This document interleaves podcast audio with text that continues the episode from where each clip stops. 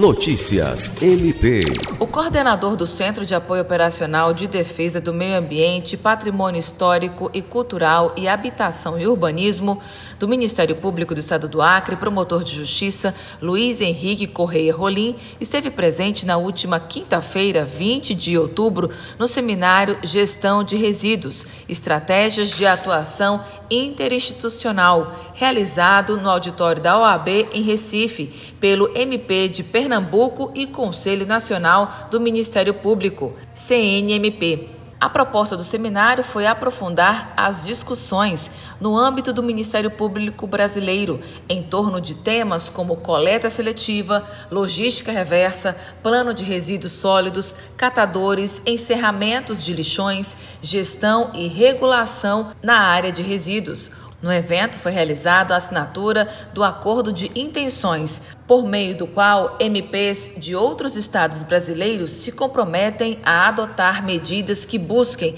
a implementação de medidas e o fechamento de lixões nas demais unidades federativas do país. Alice Regina, para a Agência de Notícias do Ministério Público do Estado do Acre.